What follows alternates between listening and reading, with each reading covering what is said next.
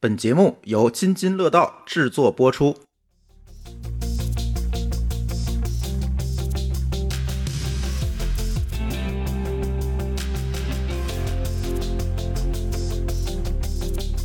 各位听友，大家好啊！这是一期科技乱炖。那这期跟大家聊聊最近刷屏的这个社交应用啊，呃，Demos。其实这个应用蛮有意思的，在中国区上架了三天就不见了，其他的区我们还是可以下的。呃，今天呢，跟我一起录音的有老高、某高老师，还有狗叔。那当然，我们得请长线爱好者，对吧？上次 AI 也是他先尝鲜的，先请长线爱好者某高老师聊聊你的使用体会吧。对我确实装了啊，而且我装的时候，这个 App Store 还没有下架，大大方方的在中国区 App Store 下载了，然后注册了。嗯，然后这个跟咱们常见的 app 有点不同啊。其实使用的过程中感觉不到什么特别明显的说它是个去中心化的东西，就开始看着装起来有点像一个像推特一样啊。总之它也有广场，也可以你可以自己发帖子，也可以就是别人可以发信息给你，发私信给你。它有几个不同，第一个就是很明显就是你设不了密码，它给你的是一个私钥，一个公钥。然后他讲的是说，哎，你把这个公钥给别人，别人用这个公钥就可以搜索到你，也可以加你为好友，而你自己私钥是登录用的，啊，就这么俩东西，就是它没有一个中心化的账户体系，可以这么说。对，就是你想改个密码也改不了，反正一大串就和这个比特币钱包差不多。当然用起来就会感觉到它跟咱们常见的这个中心化的 app 呀，就相比很不方便。比如说，我想改一个头像，它让你提供你的头像所在的 URL，哎，你不能传啊，就是它不能承载任何图形信息。对，就是你所有的发的，比如说我想发张图片，你也我我现在没搞明白怎么发图片，就是把图片网址贴里 就行了，极为简单。对，还你你想 post 的一个消息，就是就一个框，没什么功能都没有。对，而且还有一个。比较明显的缺陷，我觉得是缺陷，就是你看那个，呃，他的帖子下边，比如说按正常来讲都有回复，有多少个回复，对吧？嗯，他看不见，他没有数，你可能点进去下边有一大摞啊，别人回的，但是在外边是看不见的。嗯，这个对我发了很多条消息吐槽啊，就是他让我没有什么积极性，比如说别人有一个帖子特别火，他有。一百个人回，但是你在广场根本看不看不出来，它这个它下面没有一个数字来更新这些状态，这个也很正常。这个具体的原因我一会儿再说啊。那在我说之前，请狗叔聊聊你的使用体验吧。对我个人的感受就是，首先来讲，它 app 做的还挺好的，就是没有进去之后稀里哗啦乱崩，这事儿比当年 Twitter 做的好多了。然后它这个账号呢，我其实不太适应，因为。不能改，像那个老高刚才说，高老刚才说这个东西不能改，而且它是一大长串给你自己的那个，你去给别人的公钥，这个觉得就第一很不好记。你说我去跟人说，我自己也记不住这一长串东西。然后再有一个就是改头像，我当时折腾了半天没特别搞明白改头像，我就一直没改。然后就是。我觉得和 Twitter 一个最大的不一样，就是当你第一次上去之后，像 Twitter 现在一开始上去之后，它会给你大概推一些个比较知名的账号，所以你的 timeline 上是一定有很多东西的。这个上去之后，你 timeline 上空空如也，啥也没有。嗯，然后就这个就也不能说空空如也，它会给你几个官方账号，但官方账号说的东西都没什么，都不太想看，就会这个。这就会导致一个东西，就是说你不去 follow 人，这个东西就是空的。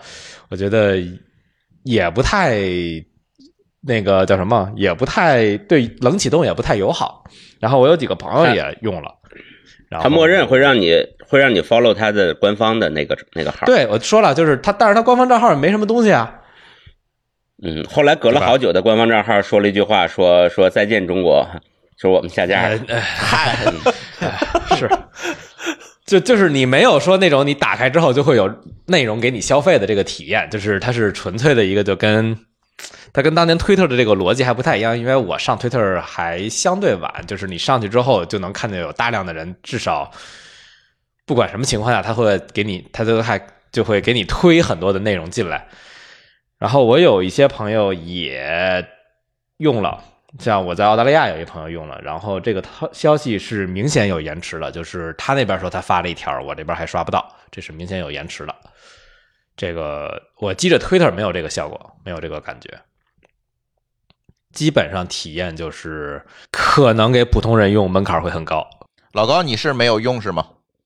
我基本上我能想到的情况，就是因为现在大家对中心化比较厌烦。另外呢，Twitter 最近不是在瞎折腾吗？嗯，对吧？大家可能想去尝试一个去中心化的一个一个方案，但我个人觉得这个去中心化的方案，可能对于一个对于一个社交来说，可能真的不太容易做得出来更好的体验。就像说，可能在各方面你都会觉得不如中心化的那样好，所以我也就没有用。但或者说，你等我想用的时候，中这个中国区就已经下不了了。虽然我没用，但我看到大家在吐槽，包括刚才这二位的吐槽，加上我看到别人的吐槽，我觉得一个很大的原因，就比如说你像，就你比如咱先不说你的用户系统了，对吧？这个其实是个是个问题。第二个，你上面想去关注别人，想发内容，这些可能都是问题。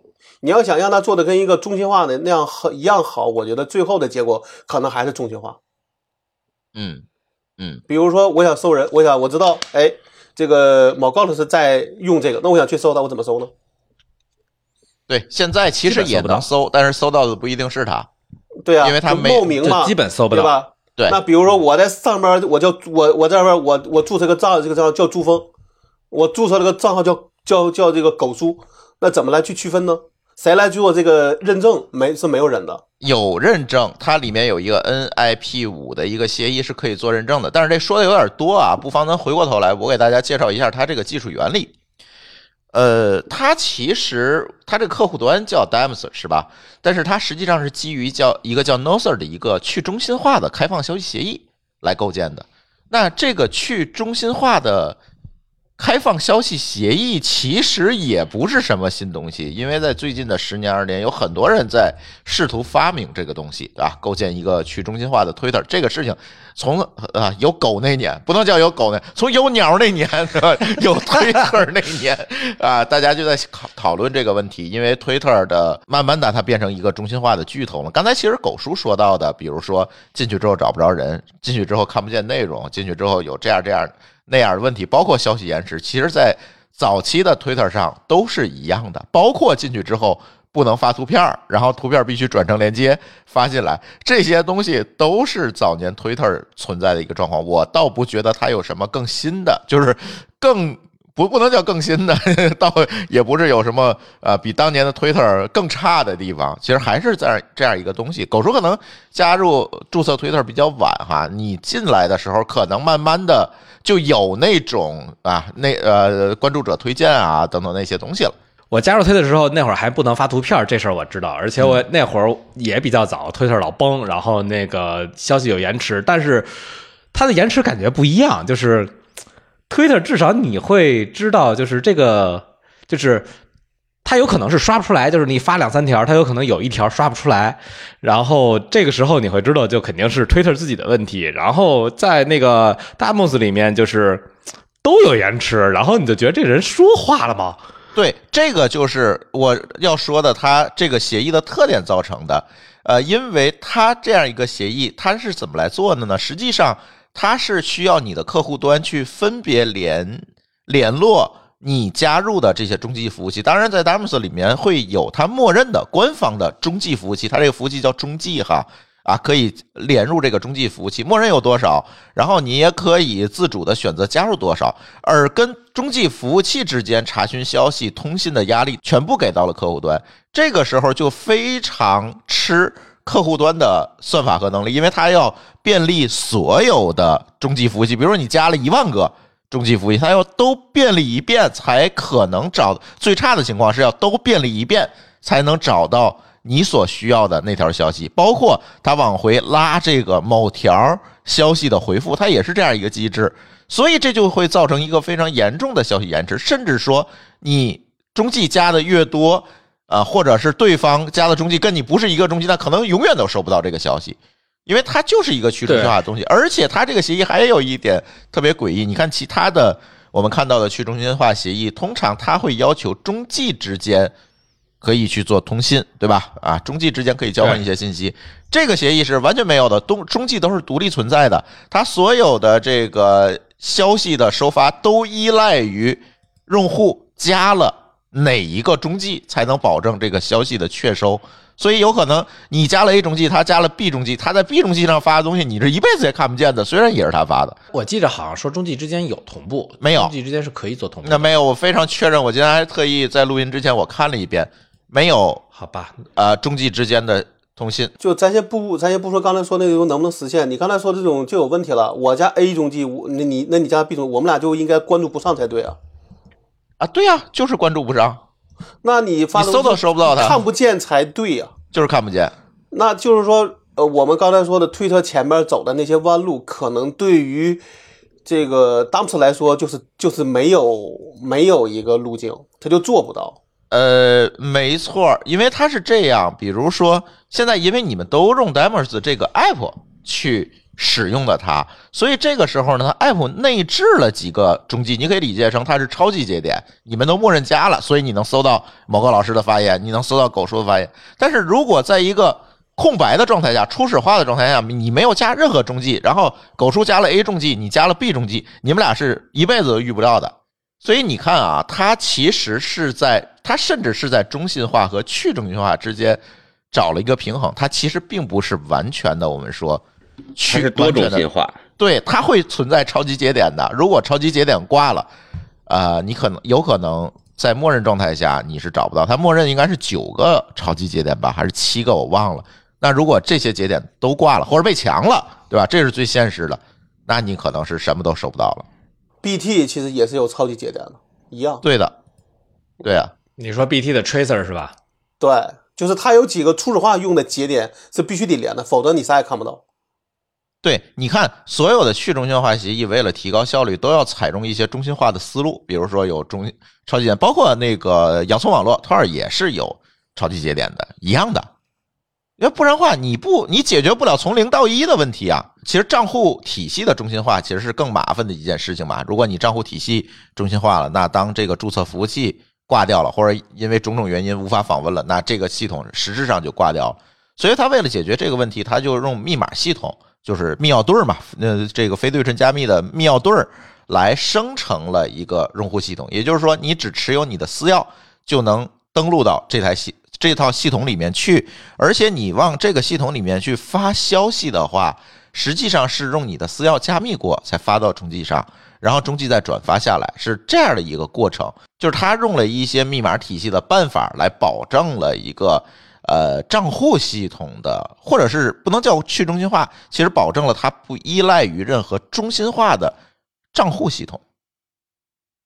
它是这么去做的，所以呢，现在我们去看它的话，我们会看到哦，那个用户可能都是一串儿这个随机，像随随机数一样的东西，然后你也没有办法知道这个人具体是谁。它里面建立的一些认证的方法，大家也在尝试，但是似乎也没有一个特别中心化的方法，说我这个人就是就是某个老师就是某个老师，他就是这个活人，其实也很难。他是用一些旁证的方法，比如说，哎，我知道某个老师的 blog 是什么。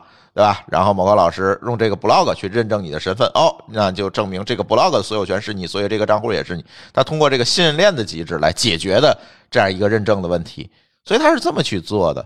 然后呢，哎，似乎我们会看到，你看啊啊，服务器我可以加多个，然后呢，没有一个中心化的账户体系，我们就可以把它叫我做一个去中心化的啊开放消息协议，而这个协议本身是特别简单的，只有简单的几条命令。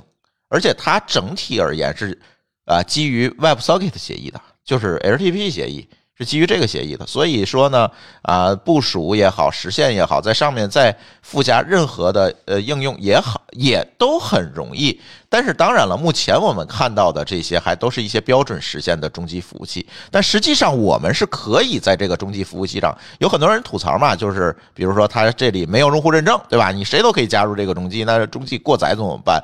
对吧？它这里如果有人在上面乱搞，我怎么封掉它？等等这些问题，我怎么去解决？其实这个都可以基于这个协议，再做上层的开发，去做上层的认证是可以的。但是我们现在还没有看到，反正至少我啊还没有看到一个很好的实现，说把这个功能实现的更完整，更像一个哎可以呃正式商用的这样的一个面向普通用户的这样的一个应用系统，其实还没有，还不像。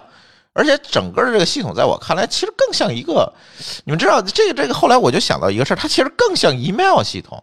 就实际上你在本地收邮件儿，你实际上是要连接这些 email 的服务器的，对吧？你从服务器上把邮件拉下来，然后呢，你发出去的时候呢，服务器也是把邮件推送到对方的所在的邮件服务器，它本身就是一个去中心化的协议。它其实更像是 email，比如说某个 email 服务器当了，那你跟它就一定没有办法建立连接了，就死了嘛，就就这这个邮件服务器就挂了嘛。其实它有点像。有点像这个，有点像这个，而且它和 email 最大的区别就是它不需要有，就是它的不需要去服务器上创建一个用户嘛。嗯，对，没错。email 其实是因为它是多个小的中心化的东西，只不过他们之间发消息的时候看起来是无中心的。这个呢，其实就把那个多个小中心也去掉了，所以它就变成了一个，就是我只是以我的算法。算法变成了一个入网的条件，而不是一个用户名密码成为入网条件。对，某个老师说这点，就是我接下来特别想跟大家探讨的这个话题，就是你看，很多人，包括某个老师，都会把 email 系统理解成有由多个小中心化系统构成的一个消息系统，对吧？但实际上，email 系统在设计的当初可不是这么想的哦，在设计当初其实就是一个对等通信的系统。不存在任何中心化的可能。比如说你是这个大学的，那他就是在这个大学的服务器把这个邮件推出去，它没有一个像现在，比如说有幺六三啊这种邮箱系统，有 Gmail 这种邮箱系统，当时是没有这些东西的，后来才出现了这种所谓的公众电子邮件系统，它形成了中心化。我有一个观点啊，就是说一个中心化的互联网其实是广大人民群众需要的，嗯。它其实并不是我们互联网从业者，呃，捏造出来一个中心化的东西，然后给大家用。恰恰它是，呃，为了解决问题而产生出来的一个中心化的东西。嗯，最早其实互联，包括互联网本身都是一个去中心化的东西，并不是说现在有了有了加密货币，有了什么区块链，大家才想起来去中心化。其实老早就去中心化。但是去中心化解决不了很多问题，或者说，或者这么讲，就是去去中心化无中心的网络，它不可能低成本的解决很多问题。对，有一些问题对这样的一个网络来说成本太高，比如说，比如说现在用在 Demos 里边非常常见的就是，呃，这个垃圾信息、诈骗，呃，这这这个这个人就是他的 ID 可能叫 Apple，可能叫 Twitter。可能叫任何东西，你也不知道是谁。这些东西，这个跟信用相关和这个反垃圾相关等等的事儿，在一个去中心化的网络上，其实要解决掉成本会特别高。正是因为这些东西啊，它这个这个，呃，人民需要一个中心化的东西。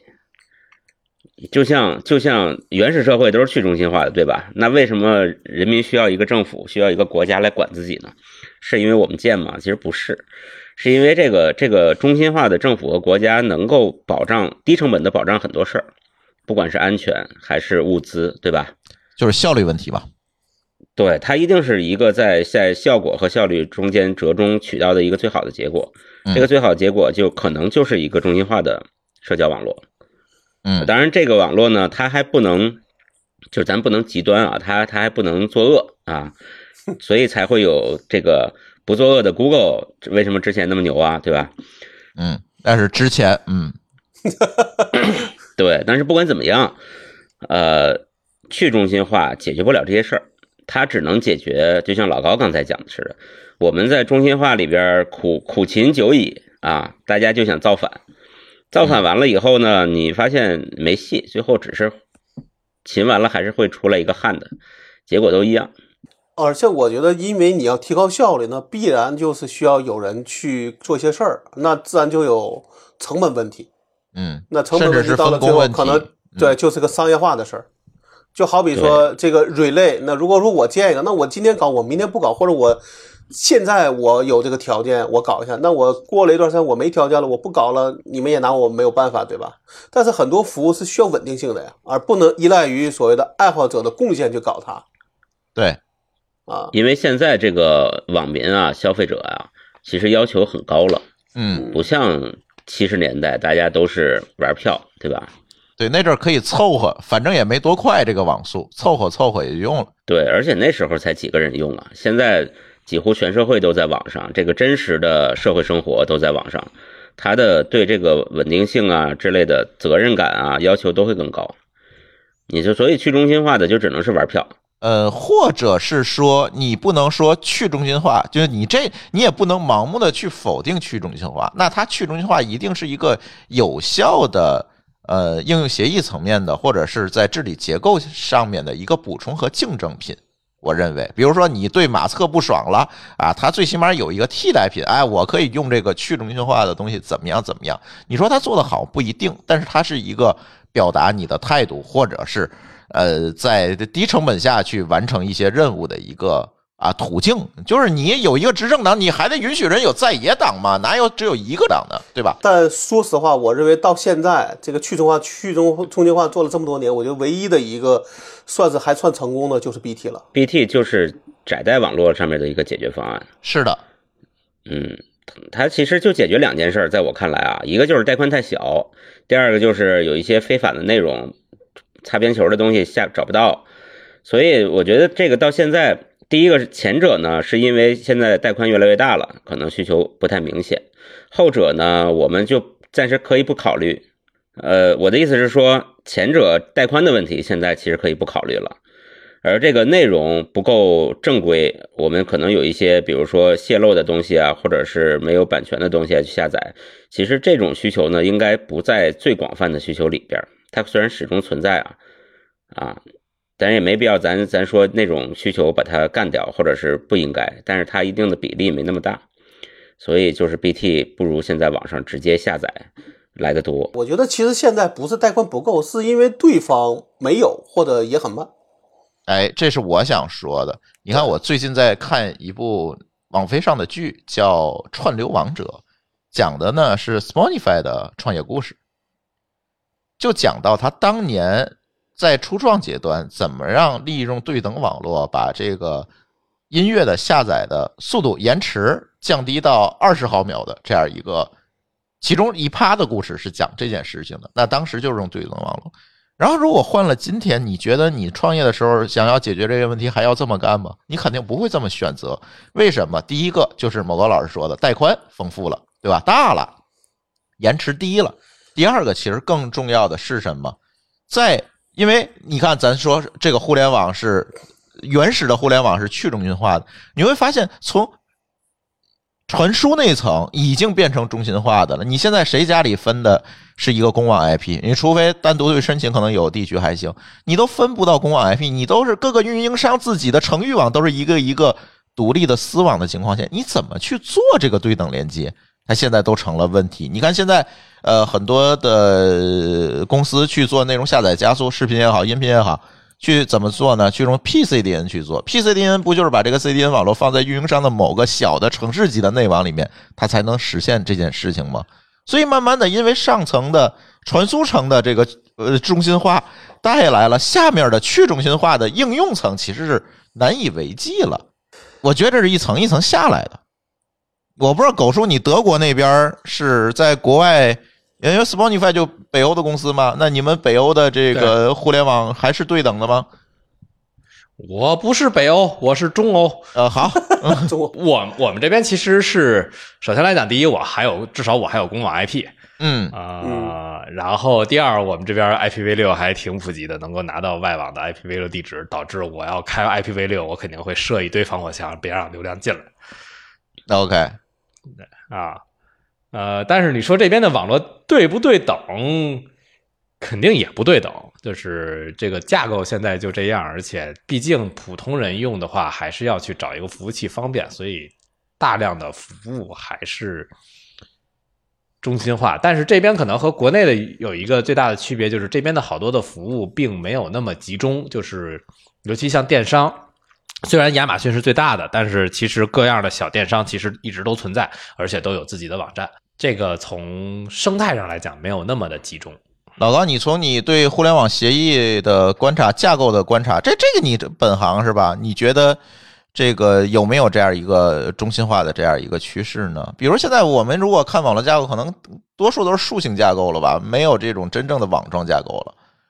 怎么说呢？我觉得其实现在的问题是，比如说，据说啊，现在中国移动还是要把自自己的骨干网络做得更更加平，嗯因为因为你带你的带宽越来越高了，对吧？嗯，那你这个中间层级越多，其实就越不好去做带这个这个带宽的扩容和和升和升级吧。而且容易出单点嘛。对呀、那现在我能觉得，但我现在其实我这个观点，我之前可能跟大家说，甚至都不是观点，而是一个事实，就是国内其实用手机上网的人越真的越来越多了，尤其包括在家里，嗯。就因为很多人他就是拿手机干所有的事儿啊，他不嗯。需要一个加宽。对，那你手机上的网络可真的都是，就是按从 IPv4 的角度上讲，全是公全是内网地址，嗯那你说怎么办吧？你手机上又怎么去？而且很多应用，呃，它又没没法做后台，对吧？你怎么去做一些后台的一些，比如加速啊，基本都做不了。所以这也是为什么这些视频公司都希望你去下是 PC 客户端的一个原因吗？对，就这就回到刚才某高老师说的了。如果我们想提高效率，提高这个呃，甚至说提高用户体验，那中心化是不是就是一个无法被打破的一个宿命？嗯这个我个人觉得说，这其实还是公司对自己的一个，呃，怎么说？无论是价值观啊，还是你的未来的一个定位的问题，嗯对吧？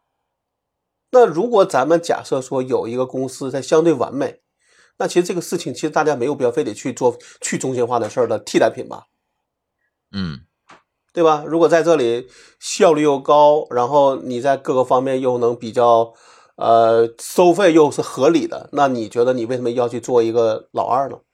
没有必要啊。但现在不是有个事儿，现在就又要出现一些变化了吗？觉得真的可能会变成今年的一个热点了，就是关于搜索引擎的变革。啊、就是所谓的 Chat GPT 对搜索引擎的冲击这个话题，我们下期聊。先挖个坑，我们请来 Google 的员工帮我们去聊一下这个故事，是吧？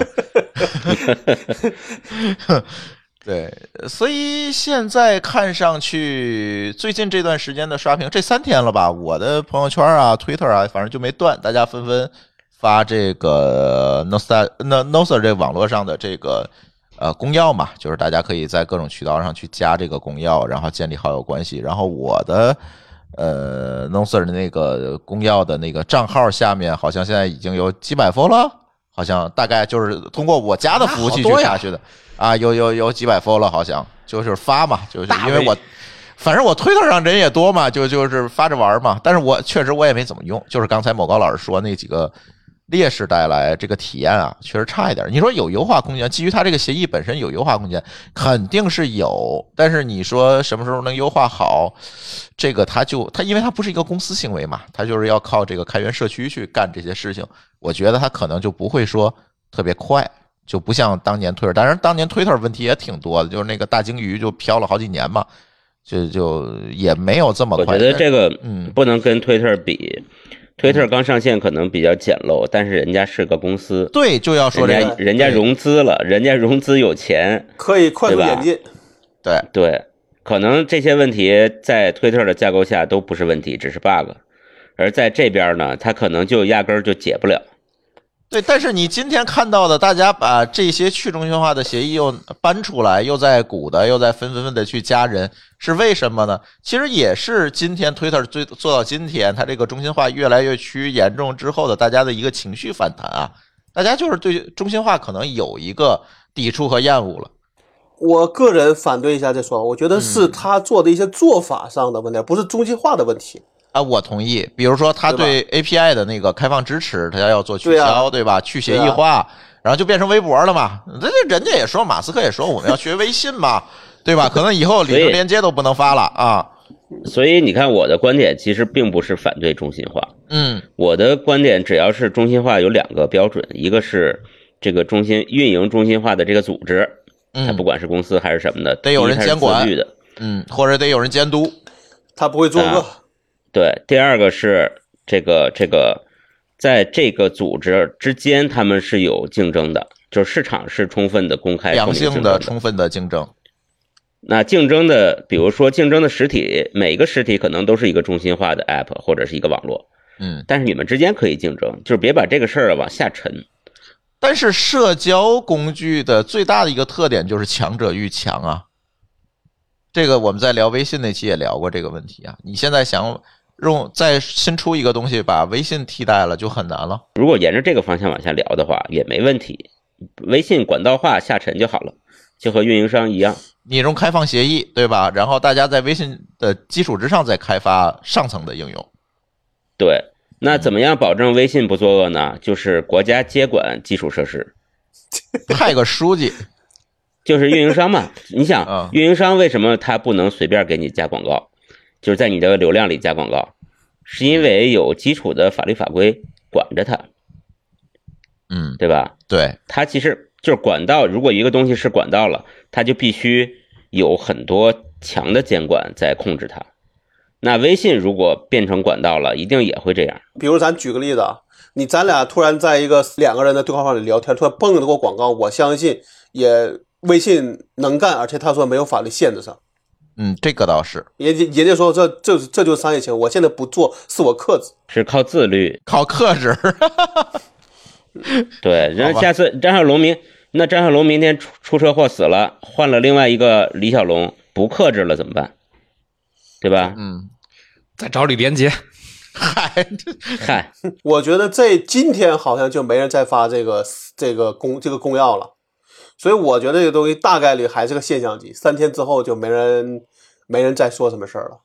嗯，我觉得这个东西是一个很好的尝试，就是自由之心不死，大家总会想着从这些东西上出来，弄一套自己能够控制的好的，而且大家还可以保证之前所有功能的这么一套东西。对，因嗯因为还是要有人站出来去发声的嘛。对，但是这个东西就是都是一次一次的尝试，可能这次尝试可能会比之前更成功，但是看上去也就是一个还得继续尝试的东西。对，因为有些就是中心化和非中心化的一些优缺点是大家都已经现在是已经很明确的知道了。对，但是就还是要试嘛。嗯，就是这事儿，就是不信邪，就是还是想试试。也不是说不信邪，至少就就刚才说的，像那个搜这个搜索引擎的事儿，那其实你可以认为说这是一种技是一种技术的推动，对吧？导致的这个呃应用层的变化。那但这个呢，可能是因为说 Twitter 自己它作恶了，然后导致大家要去从这个藩篱里跳出来，但结果上是一样的。都会推都会推动这个事情的变化，只是幅度的大小，也可能这件事情会导致推的会更加审慎的对待自己的一些行为。也可能是个倒逼，是吧？嗯，对，也是一种倒逼，这也是一种好事儿嘛。我觉得这些事情最大的就是给公司做最大的问题是，公司一定是要挣钱的。这事儿挣着挣着钱，这事儿第一，他挣钱要追求效率；第二，挣着挣着钱，这事儿味儿味儿就变了。嗯，哎，那请大家听收听我们的下期节目。行，那我们这期就跟大家聊聊中心化和去中心化的这些话题吧，因为这两年真是大家打着这个所谓的去中心化的旗号，也是干了很多，某些同学啊，也是干了很多割韭菜的事儿，尤其所谓的 Web 三啊。区块链大家也都明白，而且这次这 Demos 上线之后，你看上面全是卖币的，你知道吗？就是搞搞所谓的 Web 三，所谓的啊打引号呢，不是真不是搞 Web 三的，你看的那个项目。所以呢，不知道，就是真正的去中心化，它就是一个新世界，它是一个新的机会，它比中心化的世界好多少，或者是它是不是能够取代中心化世界？那互联网发展的这个呃三四十年的历程告诉我们，可能不是，是因为互联网一开始它就是去中心化，到今天它为什么就变成越来越中心化？别管是传输层、网络层还是应用层，慢慢的都变成了中心化，它自然有它背后的道理。所以今天就是给大家讲讲这些吧，不能算是我们对去中心化的悲观，但是总是觉得在这个趋势里面，大家能够看到点什么。行吧，那我们的这期聊去中心化的话题就先跟大家聊到这里。呃，感谢大家的收听。要是你在这个，我们会把我们几个人的这个公钥贴在我们的 show note 里面啊，大家也可以加我们。然后呢，我争取在上面多发点儿，或者是我看看是不是写个机器人同步同步，我推特上消息。或者你要不要立个 flag？对对对，这个这好弄，这好弄，回头我搞一下。那行，那我们的这期节目就先跟大家聊到这里，感谢大家收听，我们下期节目再见，嗯拜拜。再见。拜拜。感谢您收听本期节目。本期播客节目由津津乐道制作播出。你也可以在我们的官网 d a o 点 f m 找到我们的更多内容作品。如果您喜欢我们的节目，欢迎在微信、微博、朋友圈等社交媒体转发分享。您的分享对我们而言十分重要。如果您希望与我们互动，可以关注我们的微信公众号“津津乐道播客”，天津的津，欢乐的乐，道路的道。在关注后按提示操作即可加入我们的听友社群。